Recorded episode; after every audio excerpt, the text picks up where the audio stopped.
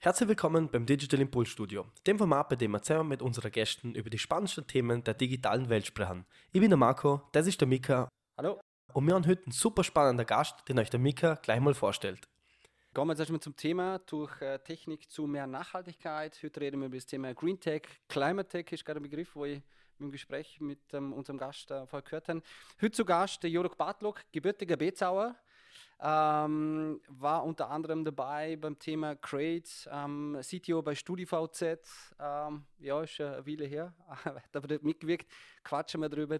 Ist äh, unter anderem Mitgründer und Gründer von Treely. Ähm, über das Thema reden wir heute. Jörg, schön, dass du da bist bei uns in der Runde. Danke, freut mich, um da dabei zu sein. Ähm, vielleicht gerade die, die erste Frage, die Einstiegsfrage. Wo, wo kommst du her und wo bist du jetzt schlussendlich gelandet? Also, ich könnte äh, so Geistesblitze oder Lichtblitze in meinem Leben sind gesehen, dass eine, wenn ich beim lokalen Spielwarengeschäft der Lego Technikpreis Österreich gewonnen habe mal. Und ähm, das war so mein erster Blick, die größere Technikwelt, Lego Technik, sage ich mal. Ähm, das ist dann weitergegangen. Mein erster Computer am Tag der offenen Tür äh, gesehen hier im Park-Eck, im Gümme. Und für mich klar war, ich muss da, ich muss da rein. Dann war die nächste Station äh, Neutechnikum Bux in der Schweiz. Das war erste Uni mit Internetzugang, weil die mit dem CERN verbunden sind. Dann habe ich mich selbstständig gemacht und bin parallel dazu an die Uni in Karlsruhe gegangen. Habe dort eigentlich mich selbstständig gemacht. Die erste Firma im ganzen Bereich Content Management System, Redaktionssysteme war recht cool. Unsere größten Kunden waren LA Times, Boston Globe, äh, 650 Zeitungen in den USA, wo unsere äh, Module verwendet sind für User-Generated Content, Kommentieren, Videos uploaden, Kleinanzeigenportale, wo wir programmiert haben. Dort drüber bin ich zur StudiVZ gekommen, größte europäische Webseite, äh, 16 Millionen User. Habe das zwei Jahre lang geholfen mit aufbauen. Bin in der Ecke Big Data, äh, Hochdaten-Ding hängen geblieben, habe die Firma Crate gegründet für Industrial IoT Data. Und vor zwei Jahren habe ich beschlossen, hey, uh, fuck it, Ende mit diesem ganzen Thema. Mehr möchte im Nachhaltigkeits-Impact-Bereich was machen und bin in der Climate Tech mit Treely ähm, hängen geblieben. Spannend, spannend. Für alle, die das Wort zum ersten Mal gehört haben und noch nicht genau wissen, über was die da eigentlich reden, was sind so wie kann man die Begrifflichkeiten in Beispiele umwandeln? Ja, das vergisst man häufig, wenn man da der Betriebsblind ist, das stimmt völlig. Ähm, mir stand ja vorne der größte Umbrüche in unserer Geschichte. Da werden nächste Jahre wird kein Stur vom anderen bleiben, weil einfach durch äußere Einflüsse dreht sich ganz, ganz viel. Und das merkt man, wenn man genauer anschaut, merkt man das schon ganz brutal. Manche Leute sagen, na, na, alles gut. Und manche haben schon vor fünf Jahren, haben schon vor fünf Jahren realisiert. Und das heißt, es gibt, da entstand ganz neue Geschäftsfelder, was vorher Energie hat. Und das sind für mich das sind diese Theory of Change, was da, da gibt. Da gibt es so Theorien oder Thesen, wie sich das ändert. Meine These ist zum Beispiel, dass Ökosystemleistung einen Wert kriegen muss. Also Ökosystemleistung ist, dass Wälder CO2 speichern, dass da der Biodiversität ist, dass da der Wasser gefiltert wird, dass da die Leute erholen können, äh, dass man da ähm, Holz nimmt. Das war bisher die einzige Leistung. Also Schlagen von Holz, ich schlage einen Baum um, ich verkaufe ihn für x Euro pro Festmeter, kriege ich Geld dafür. Und das ändert sich jetzt. Ähm, und so gibt es ganz viele Änderungen, die da, da stattfinden in unserer Welt. Und wenn diese Änderungen stattfinden, dann entstehen da, da neue Firmen. Äh, da sprießen jetzt Photovoltaik auf einmal, hey, wir machen Strom aus Sonne. Auf einmal gibt es eine Haufen Firmen, angefangen von einem Installateur über Software zum das Programmieren, über Firmen, die das herstellen, über Planungseinrichtungen. Das, das, da, da, entsteht einfach neue, neue Sachen. Und das ist das, was in diesem Climate Tech-Bereich oder Green Tech-Bereich entstand. Technologiefirmen, die diese Transformation, diese Änderungen mit begleiten und dadurch auch äh, unternehmerische Chancen erkennen und die nutzen. So so würde das, würde das be, äh, beschrieben. Und dann gibt es halt andere Sachen, wo am Aussterben sind oder wo irgendwie nicht mehr gut laufen, wo man, wo man irgendwie zumacht. Gibt es Berufsbilder, wo verschwindet, wo es nicht mehr brauchen wird. Und äh, ja, hoffentlich ganz viele der ganzen fossile Infrastruktur und fossile äh, Systeme werden aussterben. Und das gehört halt auch dazu. Chance oder Risiko? Ja, Chance. wir, wir sagen sie gleich. Wir sagen sie gleich. Ähm, wir haben ja, Marco, wir haben ja bei uns mal einen Gast, äh, zu Gast gehabt, als zum Thema Greenwashing gegangen. Oh, CO2-Kompensation ist ja die Theorie immer ganz nett, aber wer garantiert mir denn als, als Pflichtverbraucher, dass diese Zertifikate auch, auch, auch ähm, entsprechend heben? Ja, also das ist so immer, wenn sie viele Dinge bewegen und solche Opportunities entstehen, gibt es immer Leute, die da abschießen wollen. Und wir differenzieren uns da ganz klar, indem wir lokale Projekte mit lokalen Firmen zusammen machen. Wir stellen diese Credits immer im Nachhinein aus. Also da gibt es äh, die Regel, nach jedem Jahr wird geprüft, was hat der Waldbesitzer gemacht. Er muss auch Mittelverwendung äh, dokumentieren und uns sagen, also was ist mit diesen Geldern gemacht worden.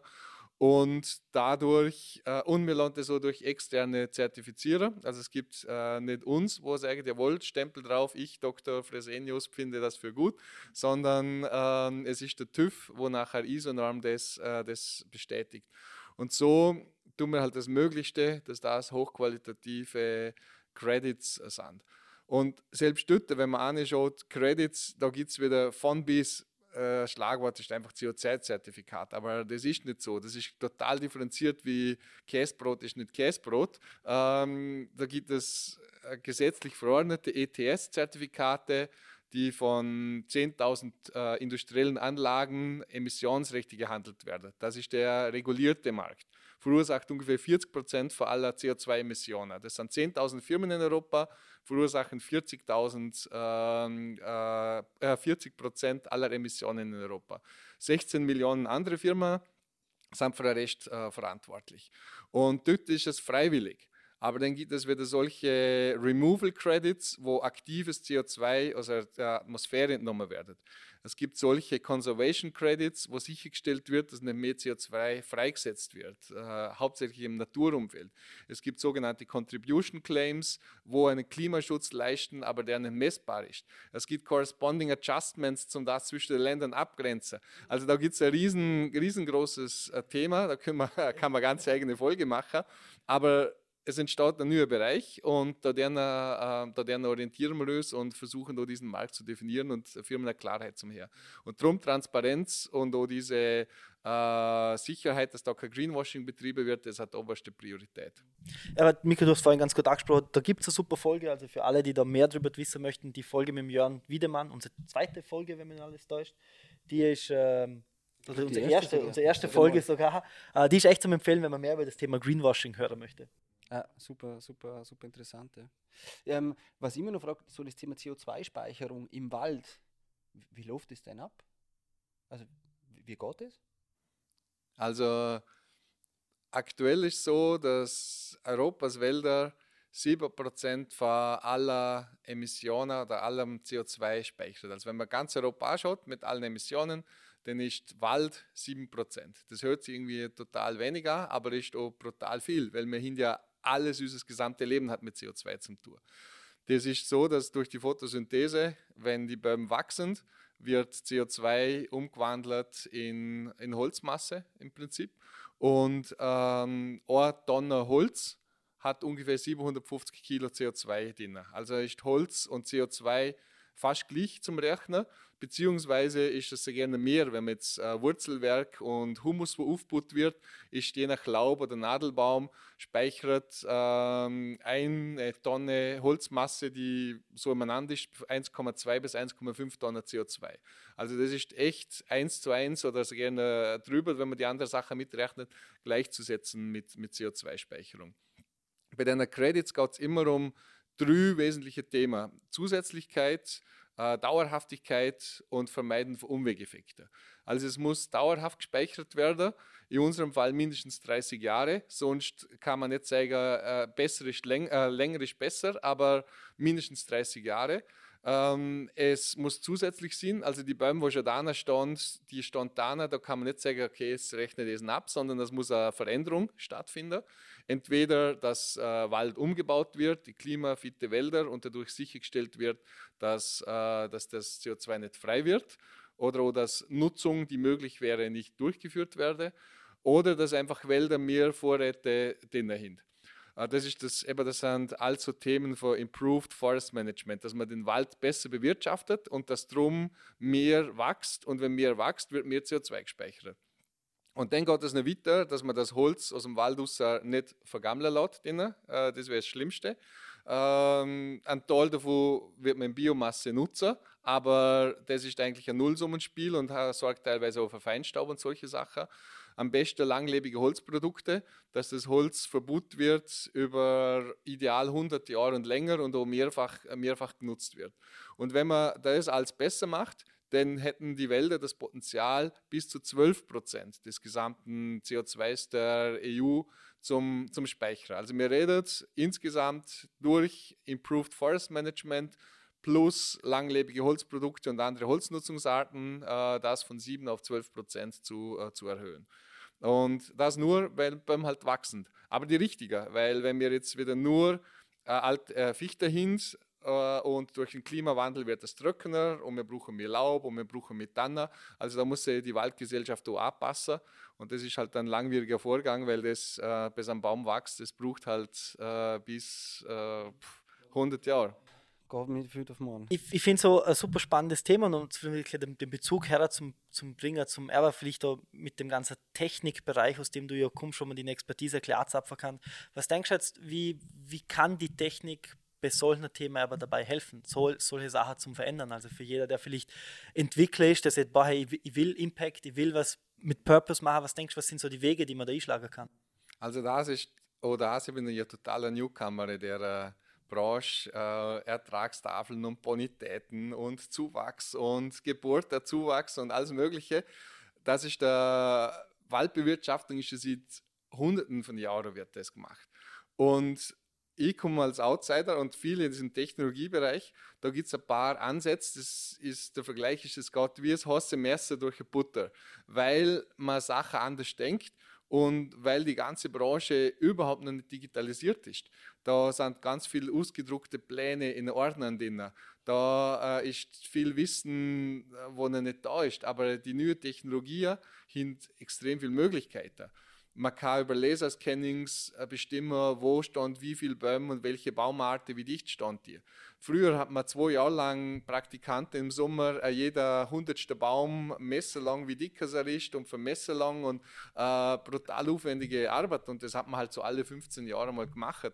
Und das heißt, genau ist das eine Branche, wo die Digitalisierung gerne nicht wirklich angekommen ist und auch so total klein strukturiert. Also es gibt ähm, äh, in Vorarlberg oder in ganz Österreich gibt es äh, 160.000 Waldbesitzer, aber 400, nur 400 Waldbesitzer, wo 500 Hektar und mehr haben.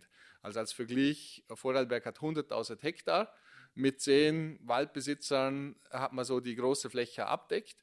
Aber statt Dorbeere hat zum Beispiel 1800 Klein- und Kleinstwaldbesitzer, wo ein Hektar oder mehr hin und bei denen weiß man überhaupt nicht, was man tut. Also das heißt, genau diese Kombination, Kleinteiligkeit, äh, Leute, die teilweise fern vom Wald sind, die aber digital affin sind, äh, größere Forstbetriebe, die am Beginn der Digitalisierung stand, das ist eigentlich super, ein super Space, zum da dann mit äh, Hochtechnologie nicht kommen. Ist es, ist es aber auch die Art und Weise, wie man das digitalisiert, das Thema, weil Digitalisierung hat was mit Strom zu tun, Computer, mit Rechenleistung. Ist jetzt, also wie, wie stehst du zum Thema Energie und die Art, wie man so Energie nutzt, für zwar ein gutes Thema, ja, aber ähm, was hast du für Meinung dazu? Also der Aufwand-Nutzen-Thema ist dort, äh, ist dort eigentlich Peanuts. Also wenn man von den Energiemengen redet und auch wenn man den, also die Effizienz dieses Werkzeuges, Computer und des erzeugten Ausstoßes vergleicht mit dem Impact, was es hat, dann ist das wie ein super scharfes Sushi-Messer, wo, wo da dran ist. Das ist nicht irgendwie so ein äh, alter Schiffsmotor, Dreckschleuder, wo da behäbig irgendwie was Neues tut. Und klar ist das auch nicht zu vernachlässigen, was der ganze Stromverbrauch äh, von dem angeht. Äh, viele Rechenzentren hin eigentlich schon Green IT, sage ich mal, hin grüner Strom, äh, sind, versuchen ressourceneffizient zu sein. Also klar kann man das optimieren und muss man optimieren, was diese Algorithmen angeht. Aber im Vergleich zu anderen Sachen ähm, halte das äh, für, für, für riesengroßes, äh, riesengroßes Thema. Also würdest du sagen, man kann auch nach wie vor im Jahr 2023 Coden, äh, Programmieren ist nach wie vor ganz ein, ein, wichtiger Bestandteil, glaube ich, in dem Thema, oder? Ja, ja, ja auf, je, auf jeden Fall. Und da, da gibt es ja super spannende Ansätze. Also die Leute in dem Bereich machen sich auch Gedanken darüber. Die, die, die, die sind ja auch am Thema Nachhaltigkeit interessiert. Es gibt zum Beispiel schon so Routing-Protokolle, wo der Datenverkehr übers Internet nicht nach der schnellsten Route äh, geroutet wird, sondern nach der energiefreundlichsten Route. Das heißt, dass zum Beispiel, wenn ich meine E-Mail und diese Datenströme, werden die jetzt übers Unterseekabel in England geroutet oder ganze über einen Satellitenlink für irgendwas. Also da gibt es so Entwicklungen für solche Protokolle. Und auch diese Data Centers für künstliche Intelligenz oder die Prozessoren, die da entwickelt werden, die werden auch immer Energie, äh, energieärmer, was sie, was sie brauchen. Also dort äh, hat die Technologie hat dort schon einen riesengroßen Fortschritt. Was hast du noch für Beispiele? Mach weiter. Ich wollte, mir, ich wollte aber gerade sagen, das, äh, das wäre aber eine Frage, was, was sind denn so die Technologien, wo du denkst, du kommst jetzt ja wirklich stark aus diesem, aus dem Technikbereich, jetzt es in dieses Impact rein. Was denkst du, was sind so die Technologien, die uns da in der Zukunft erwarten, wo Programmierer und allgemein die ganze Technik immer interessanter wird? Also, was die riesengroße Chance ist, dass das immer so abstrakter wird und dass diese Tools immer mehr High-Level werden. Dass viele Leute ähm, also das Berufsfeld von uh, jemandem, der in diesem Technologiebereich ist, das wird riesen, riesen, riesen breit. Weil es wird Leute geben, die müssen nur diese Werkzeuge bedienen können. Wie ein Maschinenführer für künstliche Intelligenz, der muss halt wissen, wie man Prompts äh, schreibt. Und ähm, ist ein kreativer Beruf, was, was die Person machen kann. Und die Person muss ja nicht verstehen, was da alles drunter passiert. Aber es gibt da ganz spannende Berufsfelder dazwischen. Also, dass ich irgendwo bei TikTok an, ich schaue jetzt jung und modelmäßig aus Filter her, wo ich in Realtime auf dem Phone machen kann, wo ich das streamen kann. Da gibt es einen kompletten Technologie-Stack, wo es halt tausend unterschiedliche Berufe geben wird, die immer einen Teilbereich von der, von der ganzen Story äh, angeht. Und ich habe irgendwie das, das Privileg, dass ich jetzt bald äh, äh, schon seit 30 Jahren in dem Space dabei bin, dass ich die ersten Bits und Bytes, die übers Internet übertragen worden sind, über die ganze Programmiersprache irgendwie mit begleitet habe und so einen groben Blick habe von, von vorne bis hinten. Und da sehe ich einfach ganz viele Möglichkeiten, dass man sie für Teilbereiche, für die man sich interessiert, äh, sie innen schaffen kann. Und das auch muss. Also jeder, der oder jede, die da eine Möglichkeit sieht und sich auf das fokussiert, kann durch Spezialisierung das wirklich hat Weltspitze in dem Bereich äh, äh, schaffen. Und das ist das, was mir eigentlich total viel Hoffnung gibt, dass wir als Menschheit irgendwo diese Transition anbringen, weil wir hin Brain dazu, wir wissen, wie wir da dazu schaffen müssen und, ähm, und, und das ist kann auf der einen Seite total erschlagend wirken, weil man denkt, boah, ich verstand das überhaupt nicht. Auf der anderen Seite, wenn man irgendwo einzoomt, äh, dann findet man es im Plätzle. Und, und das ist eigentlich die Riesenchance und auch, ähm, für Vorarlberg, für uns, dass Menschen, die sich da äh, weiterbilden möchten, angefangen können für Applied Technology, wo sie die Tools anwenden, dass sie da, da tiefer reingehen bis in die Forschung in dem Bereich. Also mega, mega spannende Zeit aktuell, oder? Du hast gerade von Kleinwald- und Großwaldbesitzer geredet. Äh, Klein- und Großwaldbesitzer und es gibt ja auch große und kleinere Unternehmen. EPUs gibt es ja auch sehr viele dort, speziell im, im, im Land bei uns, Vorarlberg. Was kann denn ich tun? Zum Beispiel hast du da klare ähm, vielleicht Inputs, Tipps, wo ich sagen kann, ja, generell in Nachhaltigkeit interessiert mich schon, aber was kann ich jetzt in meinem Business tun? Aber das Routing-Protokoll habe ich zum Beispiel noch nie gehört, gesehen, gewusst, bla bla bla. Es gibt jetzt ich E-Auto habe, das Thema Ökostrom. Was hast du dafür? Also das ist da ein super Thema, weil ja, wir haben ja nur so viel und ich habe äh, 10 äh, Kilo Ausstoß, äh, 10 Tonnen hat der durchschnittliche Österreicher, er sollte auf 6 Tonnen kommen, aber das ist ja gar nichts, weil ich habe ja die 10, den größten und na, das ist eigentlich einfach der größte Blödsinn und jeder, wo, jede, wo das sieht, das äh, ja, triggert mich, weil ich glaube, ich glaube an einer Welt, die muss für alle funktionieren. Also, und das ist die Überlegung, wie funktioniert eine Welt, die für alle funktioniert? Wie schaut die Welt aus?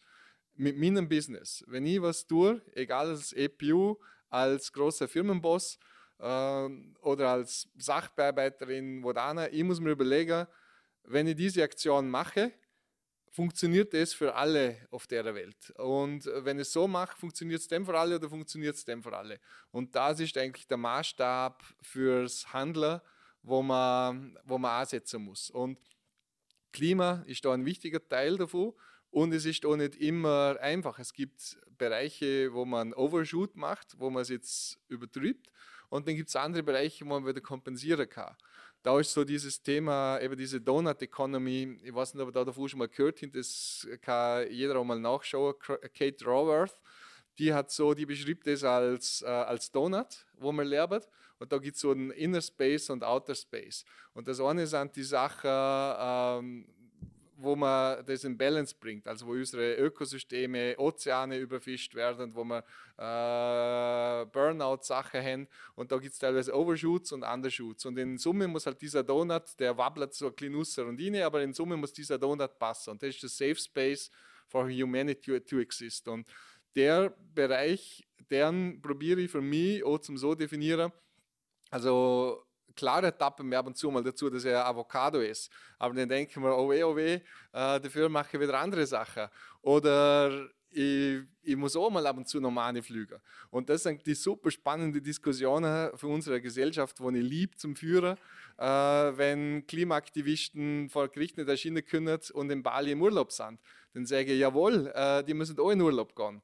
Aber auf der anderen Seite gibt es wieder Leute mit erhobenen Zeigefinger, mit einem großen SUV, was sagen, dieser kleine Klimaaktivist ist in Urlaub gefahren, warum bist du böse? Und das ist halt super spannend zum das diskutieren. Und drum kleiner EPU, äh, große Firma, äh, Waldbesitz andere. Die Frage ist ganz einfach, wie schaut es aus, dass es für alle funktionieren wird? Und wenn es so ist, dann, ja, dann haben wir es gelöst. Perfekt. Ähm, Vorarlberger Startup-Szene. Ähm, Gibt es da spannende ähm, Startups bei uns im Ländle, wo du siehst, boah, die müssen euch mal anschauen, die machen äh, im Bereich Green, Green Tech ähm, schon was? Weil es hat ja 2022 oder Innovation Call vom Land Vorarlberg, wo man ja so Digitalisierungsprojekte und so ein Green Tech Projekte unterstützt und gefördert hat. Also wir haben da viel Potenzial, was das angeht. Und auch im Bereich Corporate Innovation, wo die großen Arbeitgeber sind. Wir sind jetzt schon seit einer Zeit lang in dem Startup-Land, äh, Storebier, wo wir eigentlich sehen, äh, was so an, äh, an Startups ist. Im Mobility-Bereich äh, gibt es welche, die äh, so Ridesharing machen. Äh, das ganze Thema Hass im Netz äh, ist das Thema, wo ich sehe, wo, wo adressiert wird. Aber auch so das ganze Kreislaufwirtschaftsthemen, ähm, Food, ähm, Dana.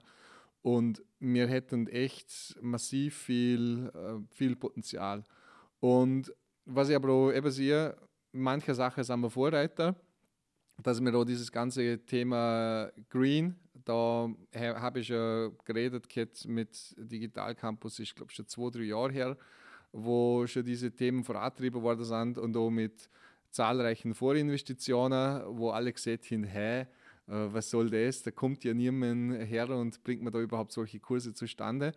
Das ist, das ist unheimlich wichtig, auch im Bereich von angewandten, also wie gesagt, angewandte Technologien, äh, was, das, was, was das angeht. Aber mehr hin, man muss auch ganz realistisch sein, sind 400.000 Leute, die da leben. Das gibt einen größeren Einzugsbereich Richtung Deutschland, Schweiz äh, teilweise. Äh, die Masse ist überschaubar. Ähm, aber ja, wir haben, wir haben viel Potenzial. Wenn ich es Tirol schaue, und Tirol ist, sagen wir mal, auch nicht so wahnsinnig weit weg, äh, seine Impact Hub äh, in dem Bereich, das tut da sehr viel passiert, Impact Hub Tirol. ähm, wo für Vorarlberger Firmen äh, interessant ist, wo aber auch diese, ähm, äh, wo diese Verbindung, wo diese Verbindung da ist. Und Vorarlberg hätte schon eine Riesenchance, um mit diesem ganzen Greentech-Bereich äh, zum dort eine Flagge zeigen. Du redest jetzt viel davon, aber Vorarlberg hat viel Potenzial. Es hört sich für mich aber so ein bisschen aus, dass du das Gefühl hast, es wird noch nicht ganz genutzt. Was denkst du, was müsste dafür passieren, dass man das ganze Potenzial auf die Straße bringt? Also das äh, eine ist sicher äh, Kapital für solche Startups zur Verfügung zu stellen. Es gibt nach wie vor in ganz Vorarlberg, es gibt keinen professionell organisierten äh, Fund, der in diesem Bereich Investments machen könnte. Ähm, da standen viele Persönlichkeiten und Egos im Weg, wo sowas verunmöglichen. Äh, das finde ich wahnsinnig schade. Ähm, Trotzdem gibt es österreichweit und europaweit andere Möglichkeiten, um sich da orientieren und die Verantwortung der Corporates, die hier solche Dinge auch, ähm, auch ermöglichen, die, die müssen wir auf jeden Fall hervorrufen. Politik bewegt sich, äh, aber auch da ist sicher viel, äh, viel Potenzial äh, für Geschwindigkeit. Ja. Mhm. Boah, ja, du, mega, mega, mega interessant, aber ich glaube, wenn wir das so ein bisschen, bisschen zusammenfassen, das ganze Thema, über das wir jetzt geredet haben, so oh, eingangs Hard Skills, Soft Skills und so weiter, Soft Skill mittlerweile ein sehr wichtiger Skill, ähm, aber angefangen hat es bei, bei dir Programmierer, weil da im Digital Campus gibt es ja den Coding Campus oder den, äh, den Software Developer, der auch im, im Herbst, im, im September, glaube ich, wieder, wieder startet. Da kann man auch Berufswegleit machen oder Vollzeit machen. Äh, da gibt es so äh, AK-Stipendien bis zu 50 Prozent. Also solche Sachen waren ja damals, äh, wäre dankbar gewesen, wenn es solche Möglichkeiten gibt, oder? Also ja, also das ist extrem wichtig und ich möchte nochmal den Vergleich ziehen. Was mir eben auch gut gefällt im Programm ist, dass da so differenziert beschrieben ist, was das ist. Es gibt nicht den Programmierer. Das ist, wir bauen da virtuelle Gebäude. Das muss man sich wie eine Stadt vorstellen. Ich bezeichne mich auch teilweise als Architekt oder als Softwarearchitekt, nicht einmal, sondern Systemarchitekt, wie solche Dinge entstanden. Und da gibt es ganz viele Berufsfelder. Da gibt es angefangen vom Murer, vom Elektriker, vom Innenausbauer, vom Tischler, vom Installateur, vom Dachdecker, vom Baggerfahrer. Diese Berufsbilder gibt es in dieser Digitalisierung. Und wenn wir, und die haben da echt das Glück gehabt, zum tolle Teams mit ganz diverser Leute zum her, da gibt es der der Murer. Und der musste nochmal zwei Wochen lang auf der Baustelle sein und muss blöd gesagt easy lecker an der Sonne und muss in dieser blöde Software-Code, der das, das, das, das, äh, das machen, hat aber auch wieder super Momente, wo äh, dann gibt es einen Aufrichter, wo wieder ein, äh, ein, ein wichtiger Bereich gemacht wird. Und das ist da das, was so ein Programm aufzeigt, diese Vielfalt an Möglichkeiten zum da spezialisieren. Weil es ist ein Unterschied, ob ich jetzt Zimmermann werden möchte und mit Holz eher in der Höhe schaffen möchte oder ob ich im, äh, im Beton, Ziegel irgendwie bau bin und das lieber, lieber möchte. Und da entstanden ganz, ganz viele Berufe, wo man jetzt noch nicht einmal weiß. Und es gibt einfach einen riesengroßen Bedarf äh, von, der, von der Firmen, äh, zum das brauchen. Weil, vielleicht noch ganz kurz um den Bogen zum Zurückschlagen. Startups ist nicht die allgemeine Lösung, sondern innerhalb von den Firmen Leute, die bereits im bestehenden Berufsweg stand, die sich da, da umorientieren, weiterorientieren, neu orientieren. Das ist eigentlich das riesengroße Potenzial, was wir da in Vorarlberg, äh, im Vorarlberg hin. Und dann braucht es halt auch 10% Startups gehört da genauso dazu.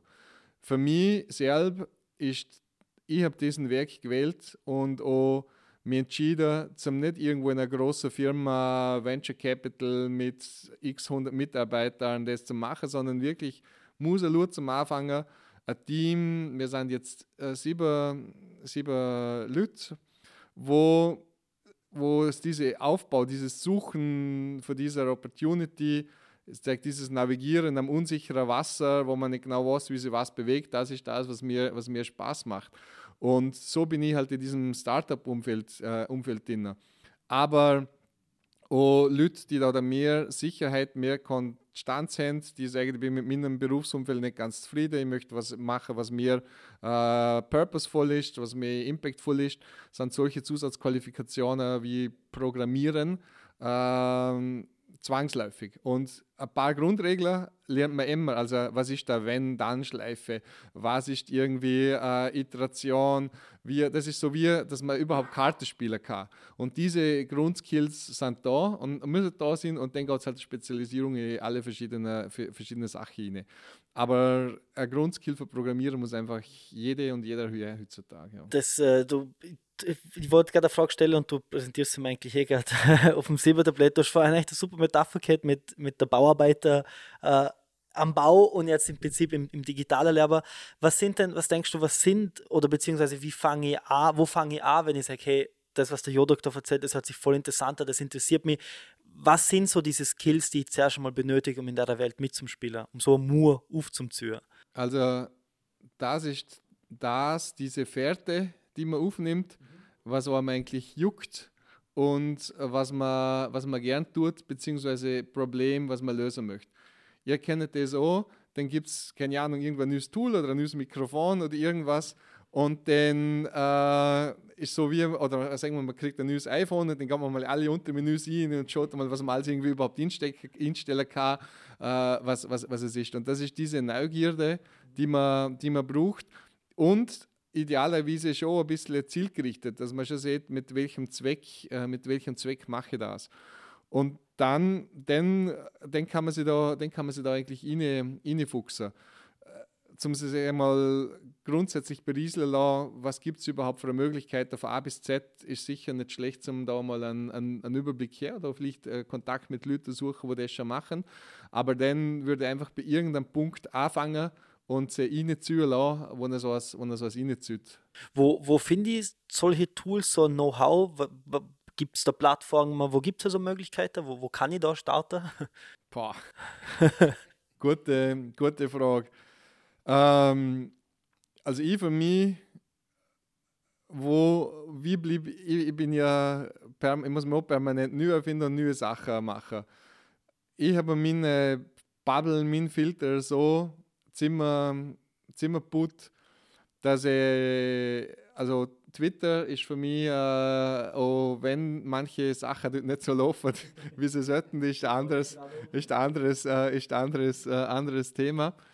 Äh, wo ich schon so die ähm, letzten Entwicklungen eigentlich recht gut mitkriege, was da, was da gerade so läuft. Ähm, da gibt es einfach ein paar Leute, die diese Sachen sharen. Sharest die mit uns? Wer, wer, wer sind so die Leute, wo man zuhören kann? Ja, also in letzter Zeit äh, frisst es mir ziemlich stark bei diesem ganzen AI-Thema hier. Greg Brockman, also so rund um OpenAI, rundum, was dort passiert. Dann finde ich aber auch spannend die Alternative Stable Diffusion, Midjourney. Und das ist halt, also Midjourney ist ein super Beispiel, weil die Hürde recht hoch ist. Da muss man sich auf Discord registrieren und ist wieder super noisy und dann muss man irgendeinen Newbie-Channel und dann hat man ein Ding da. Aber das ist genau das Thema. Jemand, wo es interessiert, der kann sich anhocken am Computer und äh, der oder die kann sie mit Google, mit Dingfragen reinfuchsen und dann machen wir das erste Bild mit Midjourney. Und mein äh, Freund von mir, der ist Barista am Handel jetzt der hat mir erzählt, oh, voll geil, ich habe jetzt mit äh, ChatGPT die Beschreibung von meinem neuen Frühlingsrose, äh, kleiner Spoiler, Frühlingsrose für Easter ich geschrieben. Und wie das umgebracht habe mit irgendwie florale Noten und Ding, voll geil. Und der hat sich einfach am Wochenende angeguckt und hat gesagt, ja, ich will das ausprobieren. Und also, zurückkommen zum Thema. Deren Themenbereich finde ich super spannend. Dann ähm, äh, finde ich auch äh, Klimaaktivisten zum Beispiel auch spannend. Finde ich auch einen Punkt am, am, am, Sammler, also egal ob das Extinction Rebellion last, letzte Generation ist, äh, wo ich folge, was die, was die machen. Dann gibt es ein paar Influencer, Maya Göppel, Deutschland, Klima ziemlich wie vorne. Äh, ganz spannend, das ganze Thema Green Growth versus äh, Degrowth. Ähm, da ist der, äh, äh, fällt mir jetzt der Name nicht in, aber rund um diese Kate, äh, Kate Raworth ähm, gibt es auch noch andere, die genau diese Thesen äh, vertreten. Ähm, Food finde ich super spannend, äh, was dort ähm, eigentlich als, ähm, als läuft. Elektromobilität, äh, E-Fuels, ja, also da handelt man sich schon irgendwie durch. Und, und vor allem, ich glaube, als, als zentraler vor Ort Hub natürlich der Digitalcampus, weil du kannst auch sehr viele Gleichgesinnten treffen, oder? Die sich dann für ein Thema interessieren, weil der Digitalcampus hat der Green Campus da, äh, hat das Sustainability Manager da, der hat ja auch solche ähm, Kurse da, wo, glaube ganz... Also das ist sicher die Leute, wo so ein Kursprogramm entwickelt und ich weiß, wie das funktioniert. Ich habe da teilweise auch einen kleinen Beitrag geleistet. Da macht man sich wirklich, wirklich Gedanken, zum einmal eine 360-Grad-Perspektive von dem, was kommen soll, zum Schaffen. Darum ist so ein Katalog sicher auch ein gutes, ähm, ein gutes Beispiel, um sich, das, äh, um sich dort ein kleines ähm, ein kleiner Gefühl verschaffen, wo könnte überhaupt die Reise angegangen und einmal reinschnuppern. Eine Frage, was ich glaube jeder ähm, oder jede stellen sollte, wäre, ja, was mache was mache wie schaut eine Welt, die für jede, jeden, jede funktioniert aus? Wie schaut sie für mich selber aus? Ähm, ein Freund von mir, der Mark Buckley, der ist so Sustainability Development Goals Advisor von United Nations, der hat eigentlich die, der hat mir auch die Frage gestellt und viele Leute und die Antwort ist für jeder, jedem anders was das heißt. Und das ist eigentlich schon ein traurig. Auf der anderen Seite gut, weil das für alle Leute anders ausschaut, aber wir haben keine gemeinsame Sicht, wie so eine Welt ausschaut. Und das wäre eigentlich cool, zum sich Gedanken machen, hey, wie schaut meine Welt aus, äh, die für alle funktioniert und damit auch ähm, ja, was mache ich bewusst, was mache ich bewusst anders in die, in die Richtung. Das ist so eigentlich der Gedankenanstoß, der, ähm, der da cool wäre. Ja. Ich glaube, ein wunderschöner Input zum die Folge in dem Fall beenden. Ja. Also definitiv Hausaufgabe zu mir haben, ja. Äh, sich die Frage stellen, schauen, was man ändern könnte, also wie, man, wie sie für einen ausschaut, die Welt. Und dann äh, sagen wir vielen lieben Dank, Joda, fürs Dasein. Danke, danke. Und äh, vielen lieben Dank an der, an der Max für die Kamera und Daniela natürlich fürs Organisieren. Und natürlich an unsere Zuschauer, fürs Zuschauer und für den Inputbringer. Also ich glaube auch für alle zukünftigen Fragen, immer, man kann immer im Vorhinein Fragen stellen, die man genau. weiterleiten können. Im Nachhinein kann man Fragen stellen, leiten wir gern weiter, leiten man die weiter. Ähm, ich glaube, da sind spannend, viele spannende Sachen dabei, wenn man so zulässt, ähm, die noch am Anfang dann gleich zum, zum Rasseln. Absolut. Schauen, schauen Digital Campus Webseite, ähm, Ausblick auf die nächste Folge, wo wir hören, wieder äh, auch andere spannende Gästinnen äh, dabei äh, und stellen eure Fragen, damit wir die auch stellen können. Cool. Danke. Super. Danke. Danke. Ciao.